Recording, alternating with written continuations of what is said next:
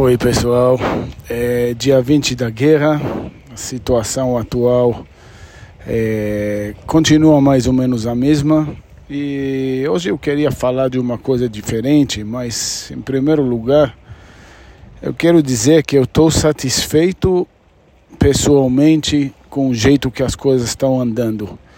Israel, a, a opinião pública virou contra Israel 100%. Agora já era todo aquele suporte do jeito que eu falei. é, não demorou muito, na verdade foi gradual, mas agora a gente já tem o secretário-geral da ONU falando bobagem, a gente já tem a rainha da Jordânia falando, falando bobagem em público. É, já tem muita gente apoiando o Hamas, que lembra que lá no início a situação era diferente, o mundo inteiro praticamente estava falando que o Hamas é o problema, mas os palestinos está tudo bem, que os palestinos não querem nada do mal. É, tudo isso é, é tudo, tudo bobagem. Mas agora já tem gente apoiando o Hamas mesmo, admitindo que o Hamas está certo e falando que a culpa é, de tudo era de Israel e tá bom, tá bom, isso era esperado. Mas o motivo que eu estou satisfeito é porque, mesmo com toda essa opinião pública, Israel está continuando firme e forte é, na operação aérea, é, está pronto para a entrada terrestre, está tendo até certas entradas pontuais, é, mas na verdade Israel está tá indo em uma estratégia é, de ficar mais pelo aéreo, destruindo infraestrutura. Tem gente dizendo que lá embaixo tem 40 mil soldados nos túneis, embaixo dos hospitais, tem uma, um armazenamento gigante de bombas. Eu pessoalmente eu tenho minhas dúvidas. Sem dúvida eles têm muito armamento lá, eles têm muita gente lá e tem muita infraestrutura. Mas 40 mil soldados eu tenho minhas dúvidas e muito míssil pesado que tem que ser transportado até a superfície para poder utilizar. Também tenho certas dúvidas. Eu acho que Hamas está enfraquecendo. Eu acho que isso é bom. E eu acho que quanto mais Israel segura, eh, lançando os ataques aéreos, como eu já tinha falado, isso vai garantir a segurança de soldado israelense. Isso vai facilitando o trabalho dos soldados eventualmente quando entrar. Então, eu acho que é muito bom. O problema é que requer uma persistência, requer que na cara, apesar de toda a pressão internacional, continua, continua, continua. E pelo que estou escutando nas entrevistas do Netanyahu, nas entrevistas dos ministros de alto carga, de ministro de segurança e o do Gantz que entrou no, no governo, está aparecendo que eles estão decididos, as metas continuam as mesmas e eu estou achando, por isso que estou satisfeito.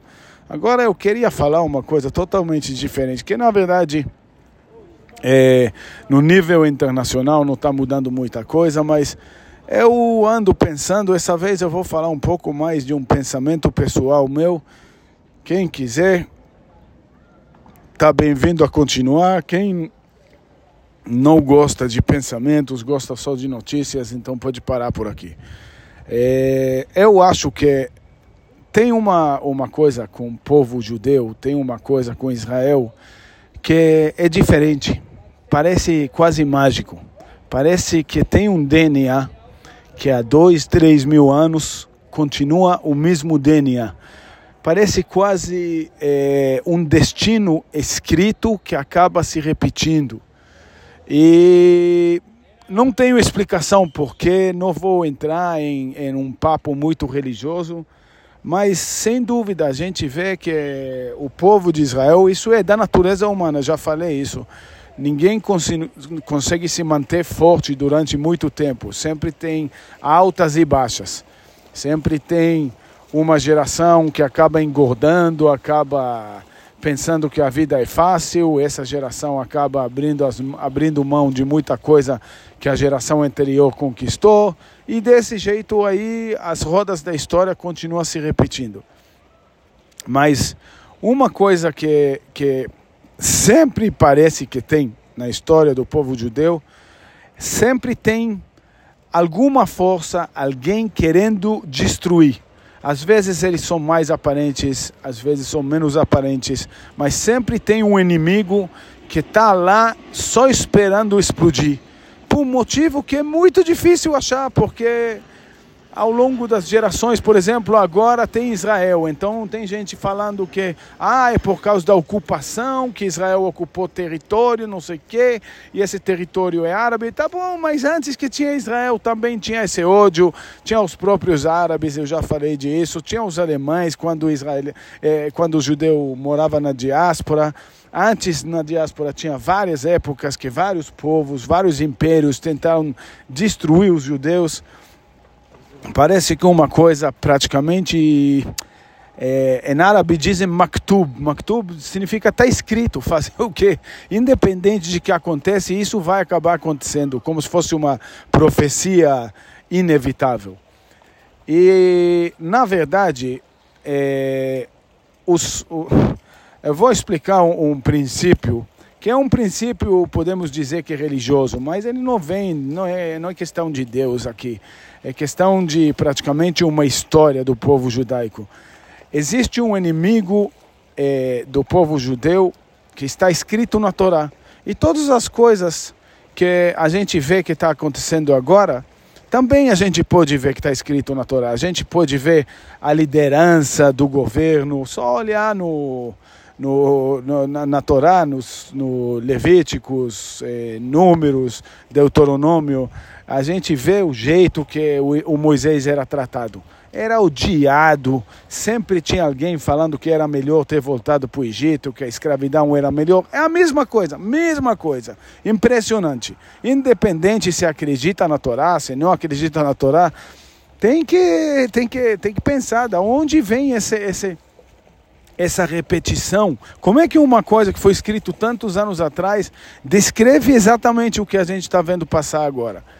E tem um, um, uma coisa que chama o povo amalequita.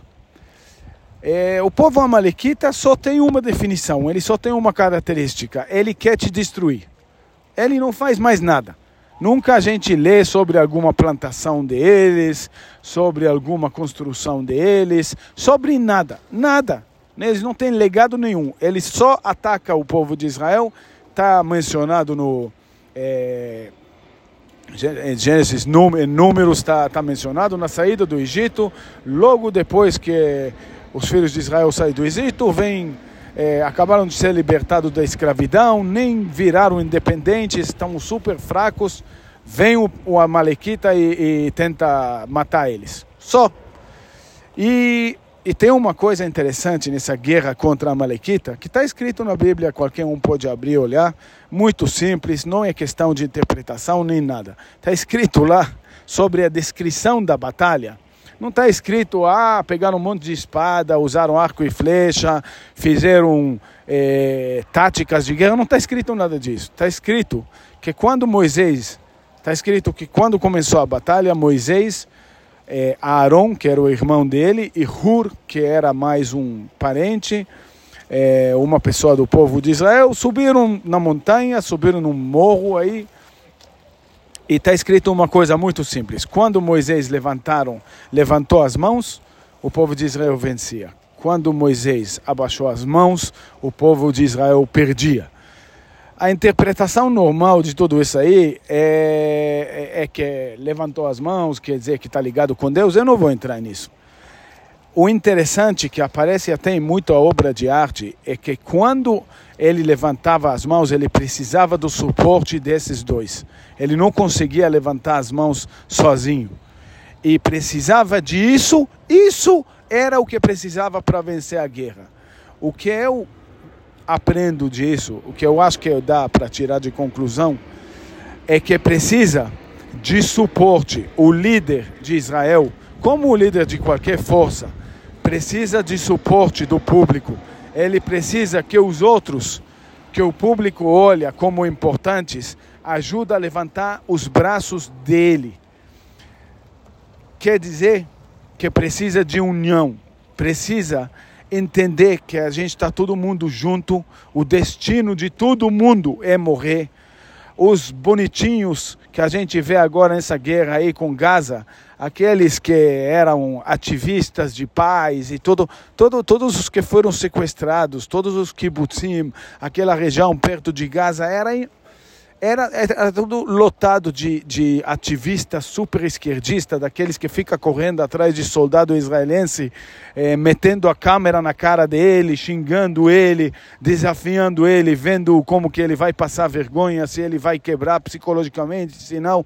Foi eles, não todos, claro, mas muitos dos sequestrados, muitos dos mortos, foram justamente eles a esquerda israelense, de modo geral, eu estava conversando com um amigo agora de Noam Chomsky. Existe gente que não tem remédio. Existe gente que nunca vai voltar, nunca vai mudar de opinião. Isso todo mundo aceita, eu não duvido. E dentro do povo de Israel, eu tenho certeza que lá no Egito também existia isso. Na guerra com Amalek, certeza tinha gente que, que, que, que não, não adianta, não queria ver vencer queria ficar enchendo o saco dos líderes, queria encher, é, queria encher a paciência do público, queria falar que era melhor voltar para o Egito, mas, de modo geral, dá para identificar agora um movimento em Israel de união, ok? E isso é uma coisa bonita de ver. Muitos desses esquerdistas tem mais esquerdista, tem menos esquerdista, todo mundo tem direito de opinião, é, eu, não duvido, eu, eu não tiro o direito de cada um pensar na estratégia certa para fazer paz, para sobreviver mais, para vencer na região. Cada um tem as estratégias dele. Tinha em Israel uma estratégia que era representado pelo Rabin e Pérez, que dizia uma coisa simples: o problema dos árabes é que eles estão insatisfeitos. Quanto mais a gente deixa eles satisfeitos, a gente dá orgulho para eles, a gente dá o que, que como diz, para eles ter, terem o que perder. Se eles tiverem o que perder, aí eles vão ficar com incentivo de ficar na paz. Se eles tiverem é, emprego, dinheiro, prosperidade, não sei o que, instituições, é, o certo, isso que era o plano de Rabin de Pérez. O certo, de acordo com eles, era construir uma entidade com orgulho, com sucesso, com prosperidade, e desse jeito aí eles vão parar de odiar Israel. O, o interessante nesse momento agora é que esse campo aí está diminuindo bastante. Muita gente aprendeu do, do jeito que foi feito esse massacre no dia 7 do jeito, do espírito, das coisas, das notícias que está saindo até agora, dos vídeos, de, de um, um cara do, do Hamas ligando para os pais dele, conversa entre pai, pais e filho e falando que ele tem sangue nas mãos, que ele mesmo nas mãos matou mulheres, matou crianças, matou israelenses, ele matou dez, e como é bom ter matado, e a mãe dele fala que ele é um herói, e o pai dele elogia ele, o irmão dele, não sei mais, tem uma menininha lá, parece que também fica falando no, no na gravação de voz, dá para ouvir ele falando, entra no WhatsApp para vocês verem os corpos, para vocês verem os que eu matei, é tudo eu que matei, e eu sou herói. Esse tipo de conversa, ela não existe. É, ela não existe. N nenhum judeu nunca falou desse jeito, ok? Nunca. Eu, eu, eu nunca ouvi nada de, de, de, de dessa, desse, dessa maldade, dessa crueldade, dessa, é, desse, desse puro sede a sangue. Nunca ouvi uma coisa dessa aí saindo de, de uma boca de um judeu. Nunca, nunca. Nem quando eu era soldado e a gente estava no meio de, de batalhas ou a gente estava preparando para uma operação ou alguma coisa assim, nunca a gente fazia coisas morais para levantar o moral, mas nunca tinha vamos, vamos, vamos, vamos matar a criança, vamos matar a mulher. Nunca, nunca, nunca não existia isso. Se alguém abrisse a boca com esse espírito, ele ia ser expulso. Porque isso não era a ideia, a ideia, era, a ideia era defesa. O nosso sonho era voltar para casa e não ter feito nada, mas conseguindo defender o, o, povo de Israel, defender o país, acabar com o perigo. Se a gente pudesse fazer isso de um jeito que não derramava nada de sangue, a gente ia, ia dez vezes mais felizes. Isso sempre foi o espírito do exército de Israel. Por isso que o exército de Israel chama as forças de defesa de Israel. É, sempre foi assim, isso está no nosso espírito, mas isso não está no espírito deles, infelizmente. Não está no espírito a, a criação deles não é assim. A criação deles é criação de ódio, é criação de mentira, é criação de ficar. O meu filho acabou de voltar da escola, falou com o menino na escola dele, falou que Israel que coloca bombas embaixo de hospitais. Eles não têm problema pegar a verdade, virar ela 100% o contrário e jogar na sua cara. Não tem problema, é tudo certo, tudo certo. Enquanto quem morre no final é judeu, tá tudo certo. Inclusive se morre árabe no, no caminho, mas tá tudo certo enquanto morre judeu no final. Enquanto consegue acabar com, com a presença de judeus no mundo, no Oriente Médio, está tudo, vale a pena fazer qualquer esforço. Então, o que, que eu queria dizer, só para terminar o podcast de hoje? Eu estou sentindo que essa, essa, essa problema que a gente tinha, psicológica, a dúvida da nossa, da nossa, do nosso direito, da, do nosso caminho, do jeito que a gente, do, do fato que a gente é o lado certo, essa dúvida está diminuindo dentro de Israel, ok? Dá para sentir isso na mídia, tem muitos problemas, mas muitas em Israel. Tem ainda facções que só querem enfraquecer o Netanyahu, que só querem que o governo caia e estão até dispostos à derrota do exército, ok? Tem, tem gente que, que que, que dá para sentir que eles não querem o bem de Israel dentro, do, dentro de Israel, falando de judeus, mas eles estão diminuindo. E aquele mainstream, o, o esquerdista que eu chamo esquerdista honesto, inteligente, que tinha aquela teoria que era só questão de, de dar alguma mais umas armas para eles, dar mais dinheiro para eles, dar mais emprego para eles um dos, do, uma das coisas que aconteceu antes dessa operação, o número de asiáticos trabalhando em Israel, trazendo dinheiro para Gaza, estava em recorde, 20 mil por dia entrando em Israel. Justamente eles que conseguiram provavelmente essa vitória inicial de ficar dentro de Israel, atacar dentro de Israel desse jeito aí, surpreender o exército. Então, graças a Deus, esse lado está diminuindo. Essa teoria aí de ficar melhorando a vida dessa teoria que, que foi comprovada é, de acordo com a, o público em Israel, de acordo com o mesmo, eu vejo todo dia gente na televisão sendo entrevistado, no rádio, nos jornais, sendo entrevistado, falando, olha, a gente não, não é, é, esse lado aí de Oslo, dos acordos de Oslo, de confiar neles, esse lado aí acabou. Esse lado aí a gente não quer mais. É justamente por causa disso que Israel agora está segura no caminho de ficar em Gaza até vencer essa batalha, mas vencer não até abrir mão, até o meio do caminho e, e, ah, vamos deixar eles se recuperarem e a gente faz algum tipo de negociação e não sei o quê. Parece que Israel está com cabeça muito saudável, muito boa, muito vencedora e parece que do mesmo jeito que levantaram os braços de Moisés. Está escrito que Moisés levantava os braços, ok? Mas do mesmo jeito, eu vejo nisso dois significados. Um, suportaram os braços dele, quer dizer que tinha uma união, outros entraram para ajudar ele, então a liderança estava mais unida, tinha, tinha, tinha suporte do povo e do pirâmide do poder para Moisés, para entender, porque entenderam que essa batalha era decisiva, era importante. A outra coisa em levantar as mãos, eu sempre pensava que parecia um boxeador, que quando ele levanta a guarda, quando ele levanta os braços, quer dizer que ele está pronto para a batalha. Ele está ele tá entendendo a ocasião. Quando ele abaixa os braços, quando ele entra que nem é, ou ele é, ou ele está arrogante ou ele está imaginando já que ele vai apanhar, está acabado já, está esperando o um nocaute. Mas quando ele está com os braços levantados, quer dizer que ele está pronto para a luta. E é justamente isso que estou vendo agora. Então, se Deus quiser, Espero que realmente isso é um sinal positivo, que não estou fazendo uma leitura enganosa, que não estou é, ficando enganado. Parece que essa união é verdadeira, parece que Israel está ficando mais homogênico, mais decidido, mais unido e mais forte como resultado disso. E um mundo que espera.